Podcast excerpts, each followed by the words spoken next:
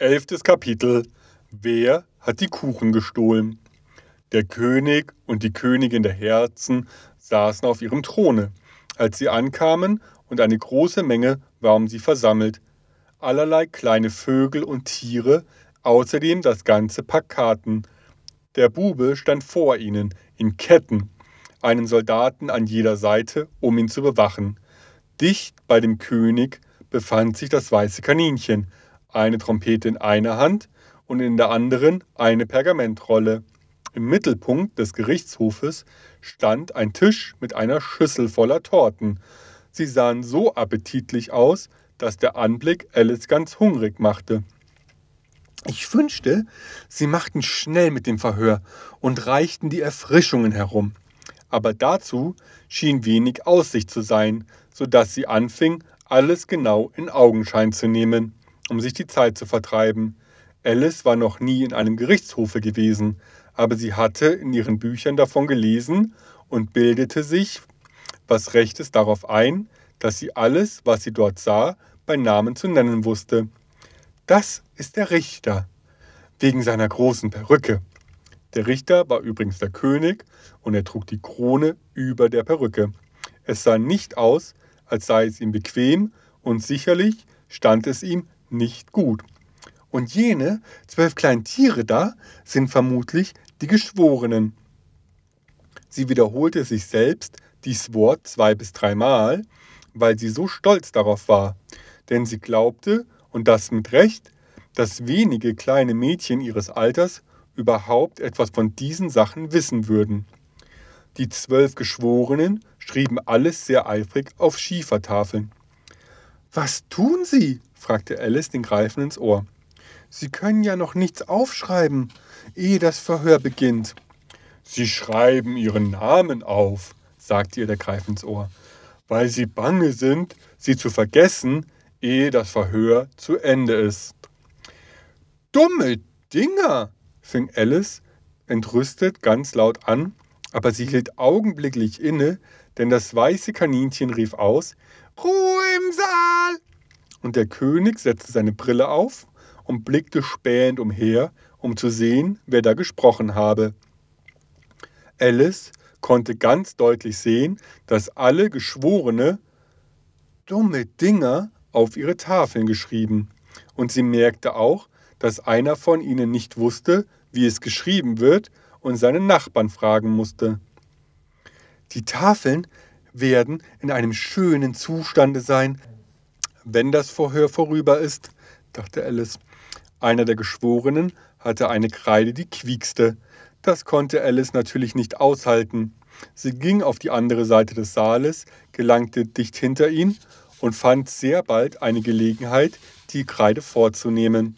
Sie hatte es so schnell getan, dass der arme kleine Geschworene, es war Wabbel, durchaus nicht begreifen konnte, wo seine Kreide hingekommen war.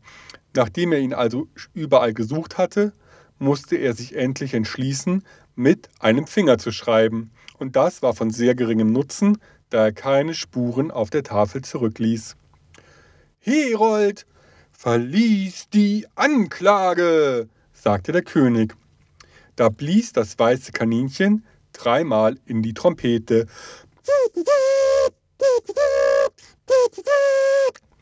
entfaltete darauf die Pergamentrolle und las wie folgt. Herr Königin, Sie Kuchen, Joch Heirasa, Joch He.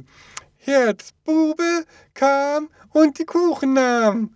Wo sind sie nun? Oh weh! Gebet euer Urteil ab, sprach der König zu den Geschworenen. Nein, noch nicht, unterbrach ihn das Kaninchen schnell.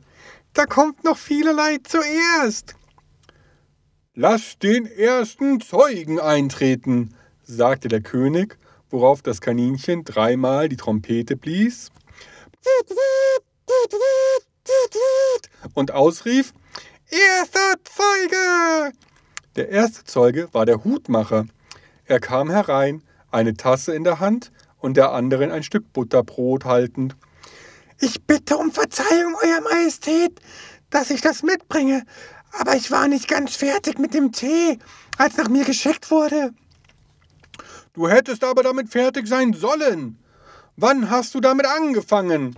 Der Hutmacher sah den Faselhasen an, der ihm in den Gerichtssaal gefolgt war, Arm in Arm mit dem Murmeltier. 14. März, glaube ich, war es. 15. sagte der Faselhase. 16. fügte das Murmeltier hinzu. Nehmt das zu Protokoll, sagte der König zu den Geschworenen. Und die Geschworenen schrieben eifrig die drei Daten auf ihre Tafeln, addierten sie dann und machten die Summe zu Groschen und Pfennigen. Nimm deinen Hut ab, sagte der König zum Hutmacher. Es ist nicht meiner, sagte der Hutmacher. Gestohlen! rief der Ko König zu den Geschworenen gewendet aus, welche sogleich die Tatsachen notierten. Ich halte sie zum Verkauf, fügte der Hutmacher als Erklärung hinzu. Ich habe keine eigenen, ich bin Hutmacher. Da setzte sich die Königin die Brille auf und fing an, den Hutmacher scharf zu beobachten, was ihn sehr blass und unruhig machte. Gib du deine Aussage und sei nicht ängstlich, oder ich lasse dich auf der Stelle hängen, sprach der König. Dies beruhigte den Zeugen augenscheinlich nicht. Er stand abwechselnd auf dem linken und den rechten Fuße, sah die Königin mit großem Unbehagen an und in seiner Befangenheit biss er ein großes Stück aus seiner Teetasse statt aus seinem Butterbrot. Gerade in diesem Augenblick spürte Alice eine seltsame Empfindung, die sie sich durchaus nicht erklären konnte, bis sie endlich merkte, was es war. Sie fing wieder an zu wachsen. Und sie wollte sogleich aufstehen und den Gerichtshof verlassen, aber nach weiter Überlegung beschloss sie zu bleiben, wo sie war, solange sie genug Platz hatte. Du brauchst mich wirklich nicht so zu drängen, sagte das Murmeltier, welches neben mir saß. Ich kann kaum atmen. Ich kann nichts dafür. Ich wachse, Du hast kein Recht dazu, hier zu wachsen, sagte das Murmeltier. Rede nicht solchen Unsinn. Du weißt recht gut, dass du auch wächst, sagte Alice. Ja, aber ich wachse in vernünftigem Maßstabe, sagte das Murmeltier. Nicht auf so lächerliche Art. Dabei stand es verdrießlich auf und ging auf die andere Seite des Saales. Die ganze Zeit über hatte die Königin unablässig den Hutmacher angestarrt, und gerade als das Murmeltier durch den Saal ging, sprach sie zu einem der Gerichtsbeamten Bringe mir die Liste der Sänger im letzten Konzerte. Worauf der unglückliche Hutmacher so zitterte, dass ihm beide Schuhe abflogen. Gib deine Aussage, wiederholte der König ärgerlich, oder ich werde dich hinrichten lassen, ob du dich ängstigst oder nicht. Ich bin ein armer Mann, Euer Majestät, begann der Hutmacher mit zitternder Stimme. Und ich hatte eben erst mein Tee angefangen, nicht länger als eine Woche ungefähr. Und da die Butterbrote so dünn waren und es Teller und Töpfe in der Teeschneite. Teller und Töpfe, was? fragte der König. Es fing mit dem Tee an, antwortete der Hutmacher. Natürlich fangen Teller und Töpfe mit einem Tee an. Hältst du mich für einen Esel? Rede weiter. Ich bin ein armer Mann und seitdem schneit alles. Der Faselhase sagt nur, nein, ich habe nichts gesagt, unterbrach ihn der Faselhase schnell. Du hast es wohl gesagt, rief der Hutmacher. Ich leugne es, sagte der Faselhase. Er leugnet es, sagte der König. Lass den Teil der Aussage fort. Gut, auf jeden Fall hat's das Murmeltier gesagt, fuhr der Hutmacher fort, indem sich ängstlich umsah, ob es auch leugnen würde. Aber das Murmeltier leugnete nichts, denn es war fest eingeschlafen. Dann schnitt ich noch etwas Butterbrot. Aber was hat das Murmeltier gesagt? fragte einer der Geschworenen. Das ist mir ganz entfallen, sagte der Hutmacher. Aber es muss dir wieder einfallen, sagte der König, sonst lass ich dich köpfen. Der unglückliche Hutmacher ließ Tasse und Butterbrot fallen und ließ sich auf die Knie nieder. Ich bin ein armseliger Mann, Euer Majestät, fing er an. Du bist ein sehr armseliger Redner, sagte der König. Hier klatschte eins der Meerschweinchen Beifall, was sofort von den Gerichtsdienern unterdrückt wurde. Da dies ein etwas schweres Wort ist, so will ich beschreiben, wie es gemacht wurde. Es war ein großer Leinwandsack bei der Hand mit Schnüren zum Zusammenziehen. Da hinein wurde das Meerschweinchen gesteckt, den Kopf nach unten und dann saßen sie darauf. Es ist mir lieb, dass ich das gesehen habe, dachte Alice.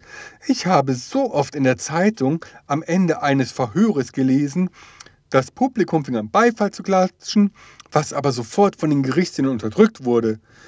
Und ich konnte bis jetzt nie verstehen, was es bedeutete. Wenn dies alles ist, was du zu sagen hast, so kannst du abtreten, fuhr der König fort. Ich kann nichts mehr abtreten, sagte der Hutmacher. Ich stehe schon so auf den Strümpfen. Dann kannst du abwarten, bis du wieder gefragt wirst, erwiderte der König. Hier klatschte das zweite Meerschweinchen und wurde unterdrückt. Ha! Nun sind die Meerschweinchen besorgt, dachte Alice. Nun wird es besser vorwärts gehen. Ich möchte lieber zu meinem Tee zurückgehen, sagte der Hutmacher mit einem ängstlichen Blick auf die Königin, welche die Liste der Sänger durchlas.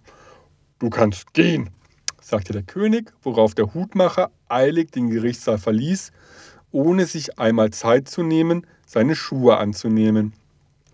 Und draußen schneidet ihm doch den Kopf ab, fügt die Königin zu, einem der Beamten gewandten hinzu. Aber der Hutmacher war nicht mehr zu sehen, als der Beamte die Tür erreichte. Ruf den nächsten Zeugen, sagte der König. Der nächste Zeugen war die Köchin der Herzogin. Sie trug die Pfefferbüchse in der Hand und Alice erriet schon ehe sie in den Saal trat, wer es sei, weil alle Leute in der Tür mit einmal anfingen zu niesen. Gib deine Aussage, sagte der König. Ne, antwortete die Köchin. Der König sah ängstlich das weiße Kaninchen an, welches leise sprach. Euer Majestät müssen diesen Zeugen einem Kreuzverhör unterwerfen. Wohl, wenn ich muss, muss ich, sagte der König trübsinnig, und nachdem er die Arme gekreuzt und die Augenbrauen so fest zusammengezogen hatte, dass seine Augen kaum mehr zu sehen waren, sagte er mit tiefer Stimme Wovon macht man kleine Kuchen? Pfeffer hauptsächlich, sagte die Köchin. Sirup, sagte eine schläfrige Stimme hinter ihr. Nehmt dieses Murmeltier fest, heulte die Königin. Köpft dieses Murmeltier, schafft dieses Murmeltier aus dem Saale, unterdrückt es, kneift es, brennt ihm den Bart ab. Einige Minuten lang war das ganze Gericht in Bewegung, um das Murmeltier fortzuschaffen. Und als endlich alles wieder zur Ruhe gekommen war, war die Köchin verschwunden. Schadet nichts, sagte der König und sah aus, als falle ihm ein Stein vom Herzen. Ruf den nächsten Zeugen. Und zu der Königin gewandt fügte er leise hinzu: Wirklich, meine Liebe, du musst das nächste Kreuzverhör übernehmen. Meine Arme sind schon ganz lahm. Alice beobachtete das weiße Kaninchen, das die Liste durchsuchte, da sie sehr neugierig war, wer wohl als nächste Zeuge sein möchte.